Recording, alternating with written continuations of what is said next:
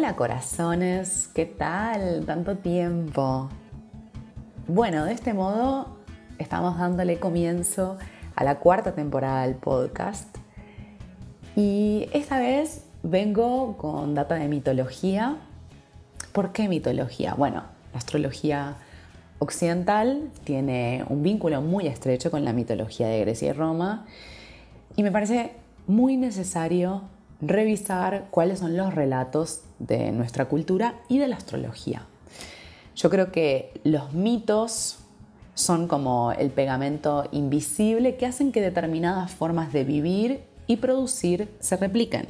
Entonces, si revisamos los mitos y buscamos los relatos que quedaron olvidados, nos vamos a encontrar con una gran cantidad de tesoros que a su vez van a habilitar otras formas de andar por el mundo. O dicho de otro modo, explorar los mitos y las historias olvidadas de nuestra cultura es como el equivalente a escuchar la otra versión de un relato. ¿Viste cuando dos personas se pelean y solamente tenemos una versión de la historia y buscamos la otra versión para como completar el cuadro? Bueno, yo creo que eso mismo podemos hacer pero aplicándolo a la astrología. ¿Qué te parece? Vamos a hablar de esto hoy.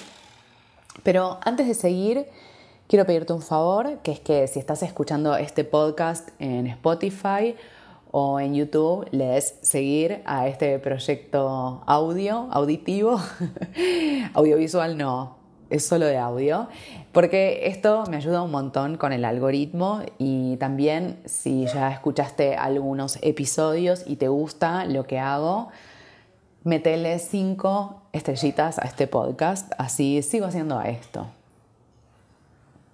Y todos felices. Bueno, eh, como te decía, como les decía, hoy les quiero compartir algunas cuestiones sobre la energía de Capricornio. Esta es una energía muy asociada al trabajo, el esfuerzo, la disciplina, la productividad y la eficiencia. Pero esta no es la única versión, hay otras formas de vivir lo capricorniano y para eso quiero contarles sobre la diosa Rea, porque no es solamente un capricho mío lo de resignificar la energía de Capricornio, tengo información concreta que nos permite abrir el símbolo, que es un poco lo que estamos haciendo. Estamos abriéndonos a la posibilidad de otros significados que no conocemos habitualmente. Entonces, Rea es una diosa que pertenece a la primera generación de dioses del Olimpo, que son los titanes.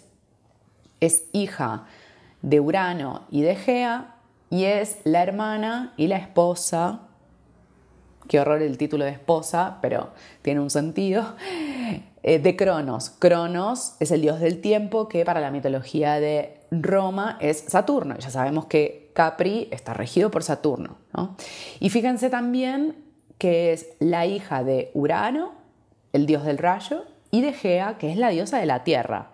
Entonces, ya acá aparece un vínculo interesante con la Tierra, con este planeta donde vivimos, y por otro lado a Urano, el cielo, la innovación, y para algunas culturas, lo divino, el cielo es lo divino. Entonces, por un lado, me parece importante recuperar a las deidades femeninas, porque son figuras que en las mitologías patriarcales ocupan lugares secundarios. Y por supuesto que esto no es una casualidad, las mitologías dan cuenta de eso que está sucediendo en la materia, en la sociedad, en la economía, en las instituciones políticas, son las narrativas. De algún modo las mitologías lo que hacen es justificar lo que hacen los seres humanos comunes y corrientes. Por eso es una narrativa. Y operan desde ya en el plano simbólico, aunque lo podemos ver en el plano concreto y material. Por ejemplo, un mito fundacional de la cultura de Occidente, uno de los tantos mitos fundacionales, es que las mujeres tenemos que ser compasivas y sacrificadas. ¿no? Eh, y tenemos que darlo todo. Ese es un mito fundacional. Bueno, cuando rastreamos la mitología de Grecia y Roma, encontramos otros. Y cuando rastreamos las historias que quedaron olvidadas, habilitamos otras formas de vida. Entonces, volviendo a Rea, podemos pensar en lo que su nombre significa. Rea quiere decir flujo menstrual o líquido amniótico y también puede significar facilidad en el parto. Rea, en la mitología de Roma, se llama Ops y Ops significa riqueza, bienes, abundancia, dones. Y también está relacionada con opus, que significa trabajo. Me encanta esto de la etimología de las palabras, me parece una nerdeada hermosa. Bueno, entonces este trabajo al que hace referencia opus es en el sentido de trabajar la tierra, arar y sembrar. Y esto me parece que es súper interesante a la hora de pensar en las temáticas capricornianas, porque siempre pensamos en Capri y lo asociamos necesariamente a la disciplina, la exigencia, el, sacrificio y la productividad. Es una posibilidad, tal vez sea la más conocida. También pensamos en Capricornio como el éxito, la abundancia, ganar mucho dinero, ser reconocida, llegar lejos, tener muchos títulos, premios, cosa como de la victoria y la cima, la meta, recibir un título, ganar una copa, ¿no? E, eso, eso es muy capricorniano, muy casa 10. Y si bien es cierto que esta información está presente en lo capricorniano, podemos pensarlo de otro modo, insisto con esto. Entonces, esta otra forma de vivir lo capricorniano es una invitación a poner manos a la obra para lograr lo que sea que estemos buscando, pero sin la lógica de hiperproductividad y agotamiento, de extractivismo.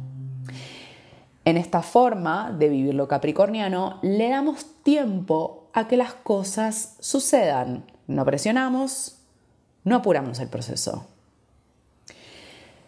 La información que viene con Rea, como diosa capricorniana, es que necesitamos ir lento, ir registrando los ritmos de la Tierra y de nuestros cuerpos.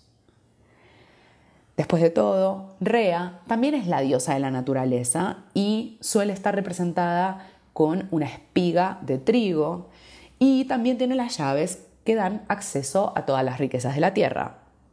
Entonces, esa riqueza, como búsqueda capricorniana, aparece cuando estamos sintonizadas a los ritmos de la Tierra, al ciclo de las estaciones, a nuestros cuerpos. Cuando conectamos con esos ciclos, percibimos que hay un momento para hacer y otro para descansar. Hay un tiempo de nacer y otro de morir. Hay un tiempo para sembrar y otro para cosechar. Por otro lado, Rea monta un carro que simboliza la superioridad de la naturaleza, a la que incluso se subordinan los leones que tiran de ese carro. En otras representaciones, Rea aparece en un trono custodiado por los animales. Y esto es muy interesante porque siempre la presencia de los animales junto a las deidades nos conecta con el lado animal, justamente con el instinto y para los seres humanos modernos, urbanos e hipertecnificados que somos, nos mueve de la idea de que somos máquinas de producir. Entonces, cuando registramos el animal que somos, percibimos que nuestros cuerpos y también los territorios que habitamos, cuerpo-territorio como una analogía muy del elemento tierra, necesitan tiempo para descansar.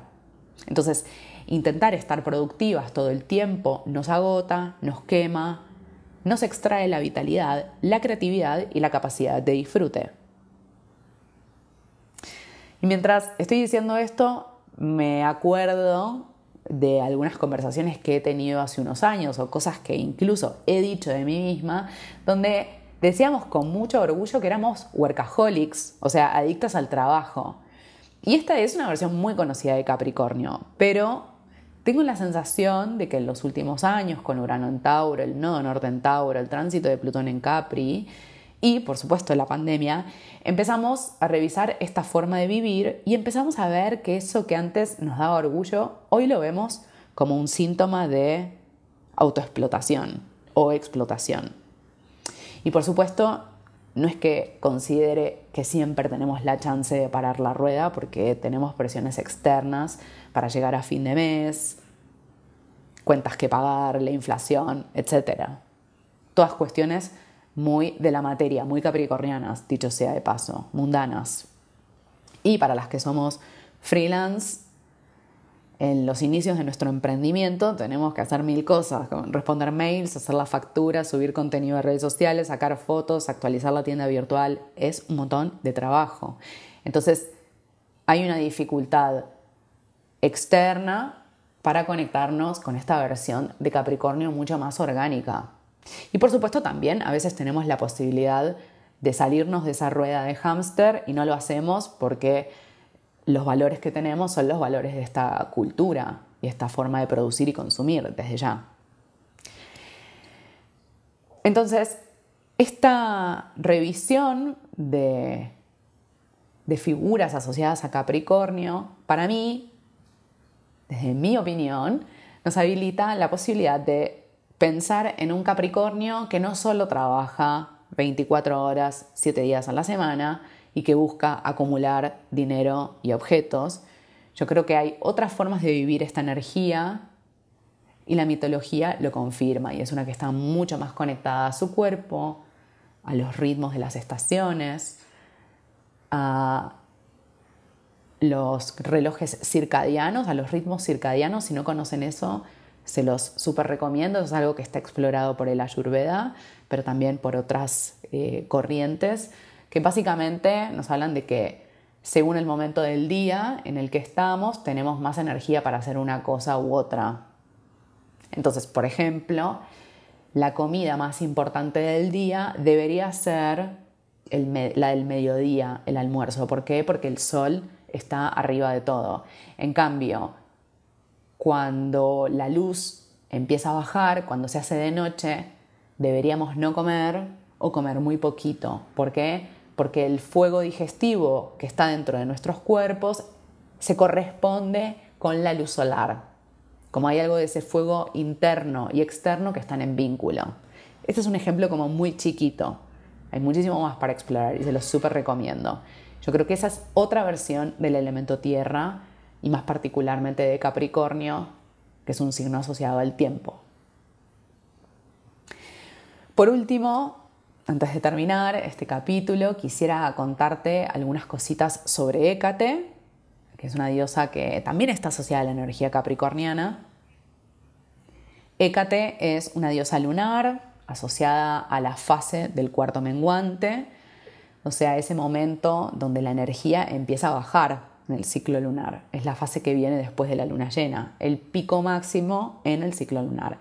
Entonces, la fase del cuarto menguante nos habla de un momento de repliegue energético y reflexión.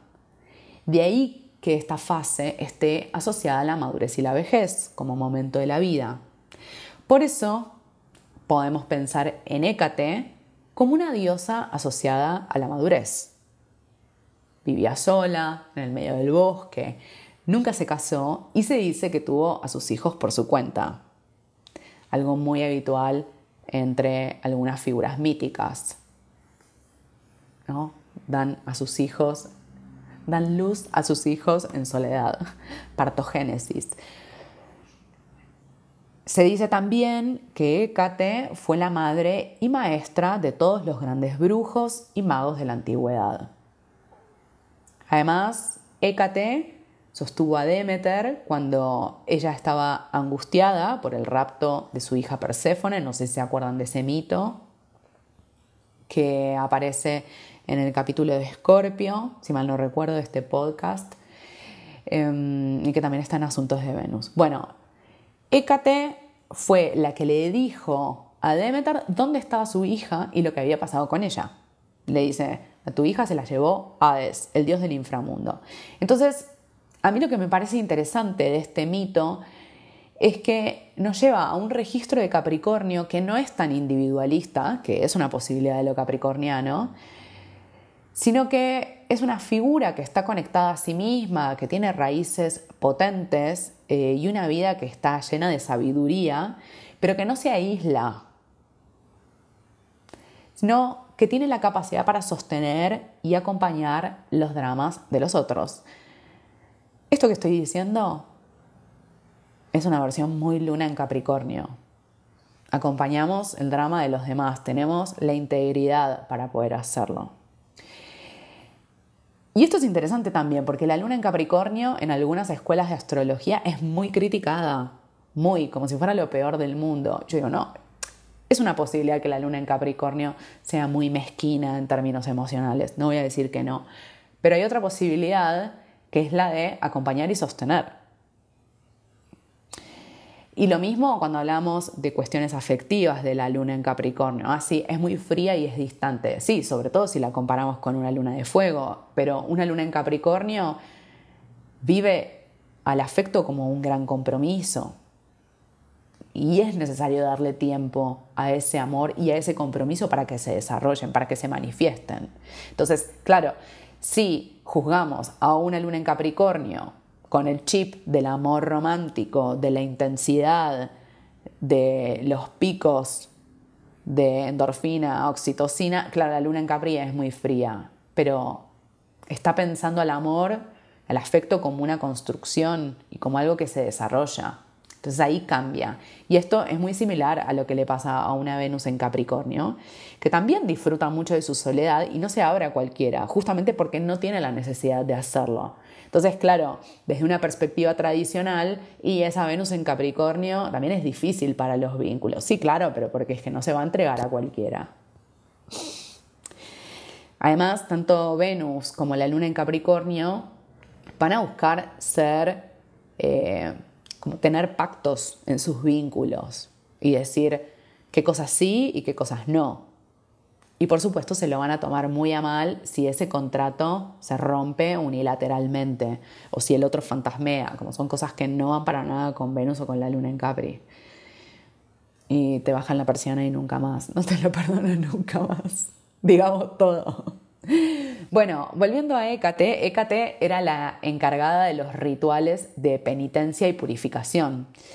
Entonces ella era la que definía qué acciones se consideraban malvadas y cuáles no para decidir la penitencia adecuada para las almas que llegan al inframundo. Esto es muy Capricornio, con los juicios. Me hace acordar mucho también a la carta de la justicia del tarot. Está observando ahí una situación, mira para un lado y mira para el otro. Dicho sea de paso, Saturno, regente de Capricornio, está exaltado en el signo de Libra. Chequen, chequen esa, esa data. Eh, hay algo en la personalidad muy libriana que tiene mucha energía de Libra que es, muy saturnina también. Entonces, Hécate era la que decía lo que corresponde y lo que no. Lo que va y la que no va. Es, eh, tiene una función de límite, que esto también está asociado a Capricornio. Por otro lado, se decía que Hécate era la reina de los fantasmas, porque podía evitar que el mal saliese del mundo de los espíritus, aunque también podía permitir que entrara. Entonces, acá me parece que aparece un registro de Hécate eh, más plutoniano, más escorpiano, más casa 8. Y yo creo que las personas que tenemos eh, planetas en Capricornio, desde que Plutón entró en Capricornio en el 2008 hasta el 2023, 2024, 2025, estuvo cambiando y va a seguir cambiando la forma de vivir lo capricorniano. Y para muchas personas significó asumir que el mundo de la materia no es lo único que existe. También está el mundo de lo invisible. Y este es el territorio esotérico por definición. Y desde ya que este Plutón en Capri viene con una revisión muy profunda de nuestras formas de producir y organizarnos políticamente, porque Capricornio son las estructuras jerárquicas y piramidales. Es interesante también que la generación de Neptuno en Capricornio, que es la que nace entre 1984 y los 2000, tiene una forma más blandita y más esotérica, espiritual de lo capricorniano. Eso también es interesante. Y bueno, quienes nacieron con Urano en el signo de Capricornio, que es más o menos desde el 88 hasta el 95, chequenlo en sus cartas por las dudas, también van a encarnar otra forma de vivir lo capricorniano, mucho más disruptiva, que no se queda tan atrapada en lo que tiene que ser y como si existiera una sola forma de vivir. La generación Urano en Capricornio viene a modificar y a cambiar nuestras formas de producir, de hacer cuerpo, de poner límites, ¿no? Otro detalle interesante es que Hécate se hacía presente en las bifurcaciones de los caminos, o sea, si llevamos eso a un plano más metafórico, muchas veces nos encontramos en momentos de bifurcaciones cuando tenemos que elegir hacia dónde ir. ¿Me voy o me quedo en este trabajo? ¿Me separo o no? ¿Me voy de viaje o no me voy de viaje? ¿Empiezo una carrera o no empiezo? Momento de bifurcaciones. Tengo que elegir, tengo que tomar decisiones. Hécate era la figura que se presentaba en ese momento y le decía al viajero, mira, si vas para acá, te va a pasar tal cosa. Si vas para allá, va a suceder tal otra. Entonces, Hécate tiene una mirada y una perspectiva que es estratégica, pero que también tiene un componente intuitivo, porque es una bruja. Y yo creo que sobre todo tiene mucho conocimiento porque ya vivió mucho. Es un poco como, como esa frase popular que dice, el diablo sabe por diablo, pero más sabe por viejo. Yo creo que hay algo de eso en la figura de Hécate. Y también en las personas que tienen mucha energía de Capricornio. Dicho sea de paso, y hoy les traje varias veces el tarot, la carta del diablo del tarot muchas veces está asociada no solo a la energía de Escorpio, que eso es lo más obvio, sino también a Capricornio, a Saturno, porque es el momento en el viaje de los arcanos que nos encontramos con nuestras ambiciones más altas y también con nuestras pulsiones. Nos hacemos cargo de lo que sentimos, de ese deseo de conquista, de la sexualidad potente que vive dentro nuestro. Entonces, cuando nos hacemos cargo de eso, nos terminamos liberando. Bueno,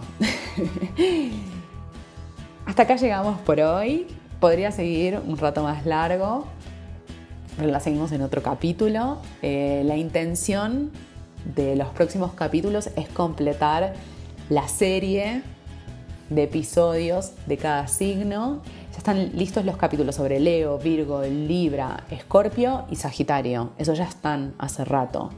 Eh, tienen que buscarlos simplemente. Si quieren profundizar en esta información de Capricornio, pueden buscar el libro Astrología para reencantar el mundo, sobre la luna en Capricornio en Alumbra la luna y sobre Venus en Capricornio en Asuntos de Venus. Eh, también hay mucha de esta información en el oráculo de la red mágica. Les estoy tirando distintas puntas para que investiguen. Eh, por otro lado, también les quiero recomendar el libro Regencias Femeninas en Astrología de Jorge Bocia y Astrología y Destino de Liz Green. Bueno, si tenés ganas de escribirme, puedes escribirme por mail a hola.luaitan.com y también puedes entrar en mi página web luaitan.com, puedes sumarte al newsletter para recibir las novedades una vez por semana, no más que eso, te lo prometo. Y también puedes sumarte a mi canal de Telegram, ese tal vez dos veces por semana te escribo, no mucho más que eso, y si no en mis redes sociales, por supuesto, y ahí hay una mayor cantidad de data circulando. Siento que es un momento para volver a elegir qué cantidad de info podemos y queremos procesar, así que por eso te abro las distintas opciones. Y eso, gracias por estar acá en el inicio de la cuarta temporada.